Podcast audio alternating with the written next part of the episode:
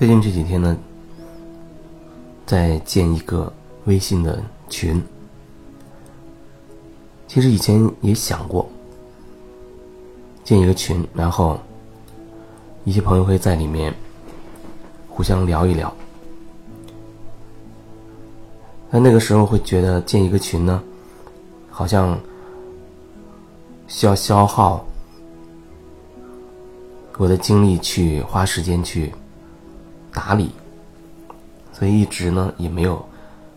真的建。这次建的这个群，主要是想创造这样一个疗愈的空间。这就好像是以前我们上学的时候都会有一个啊座右铭，就是写一句话或者找某人的一句话作为鼓励自己。每次你看到这句话的时候，都会对你内心有所提示、有所提醒。创造这个群，创造这个疗愈的空间，我把这个群叫做疗愈空间。其实就是说。当你看到这群的名字的时候，或者当你点开这个群的时候，能够对自己是一个提醒。提醒什么呢？提醒自己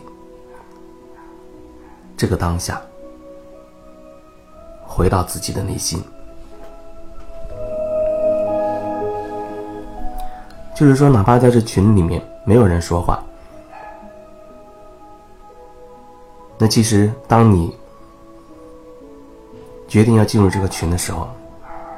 某个层面你已经在同意共同创造这样一个疗愈的空间，就是提醒每个人看到群的名字或者进入到这个群里面，开始回到自己内心，回到当下，开始觉察自己，做回自己。所以说。很多时候我会说，内容并不重要，内容并不重要。也就是说，比如说以这个群为例，你在群里面表达什么并不重要，那关键就是你在这个群里面你自己的感受，这感受是你自己的，这个感受是你自己的，所以你的感受对你来说很重要，你的感受对你来说很重要。这样表达是，想再次把你拉回自己的内在去看你自己，因为我也会被拉到其他的一些群里面，有时候在一些群里面，就会发生一些事情，比如说有人讲了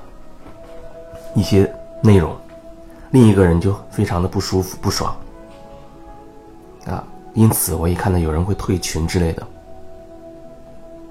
进或不进这个群，退或不退这个群。这其实也只是一种形式，所以你在这个群里面的时候，我想要说的就是，也许会遇到类似这种事情。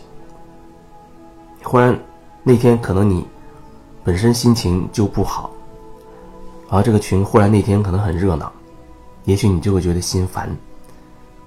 啊，不想看到这么频繁的信息出现，或者你看到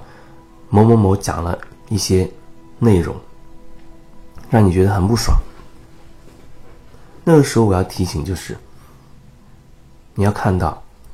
你内心开始产生什么样的感觉或者情绪了，你的身体有什么反应了，这是属于你自己的东西。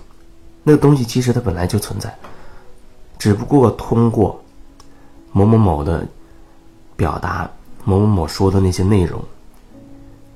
触发到了你内心早就有的这个部分，就好比。别人按下了你某一个情绪的开关，就像你会说你在特定的状态之下你会很生气，那意思就是说，当有人碰到了你那个生气的开关的时候，按下那个按钮的时候，可能他可能是表现为他做了一些什么让你很不爽的事，或者说了一些让你不舒服的话，这就相当于按动了。这个开关，你的情绪开关，然后你就很很不舒服，很生气。那你说，那生气是别人的吗？是别人带给你的吗？如果你内在没有那个部分的话，如果你内在没有那个部分的话，别人没有办法去触发，因为你没有。这倒好比同样的一句话，你听了你没有什么反应，可是另一个人听了他会很纠结。为什么呢？因为那句话触发了他的某一些东西，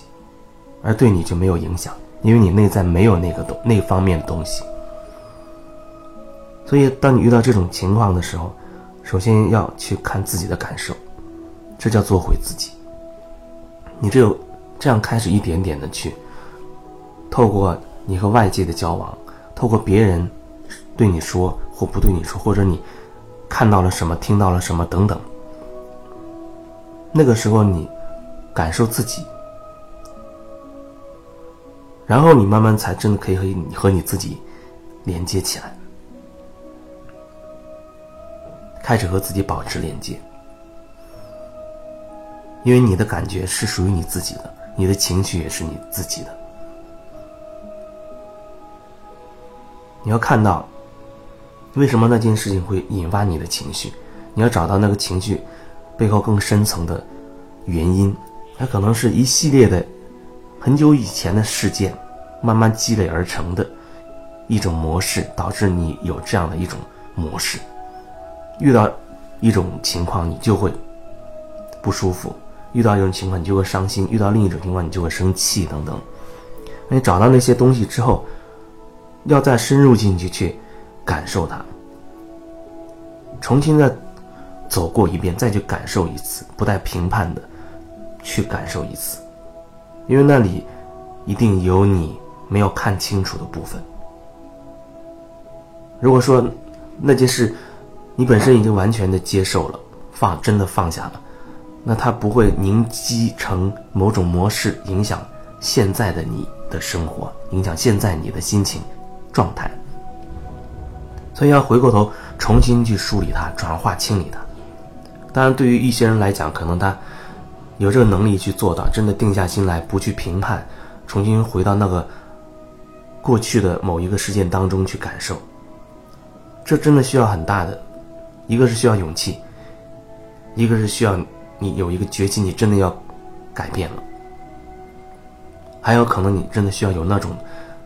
定力能量。一些人也许他会有，但是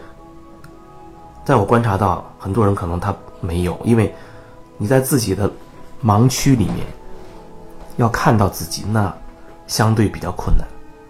那是你的模式，可能你完全不经意的。这就是为什么说一个有时有的时候一个引引领你的人很重要，或者说疗愈师他会很重要，因为在那个阶段他会协助你、引导你，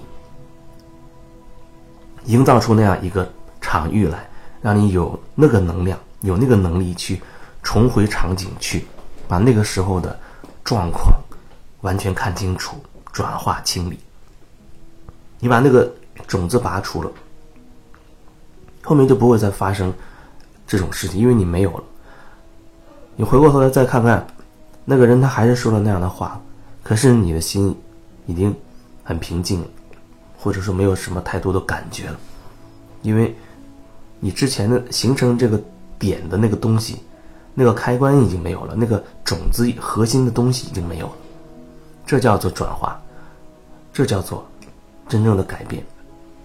哪怕很很小的一个点。它真的可以产生一系列你生命当中的连锁反应，可是你只要把源头的那个点抽掉，后面那一根线贯穿你生命始终的那一根线，也就随之消失不见了。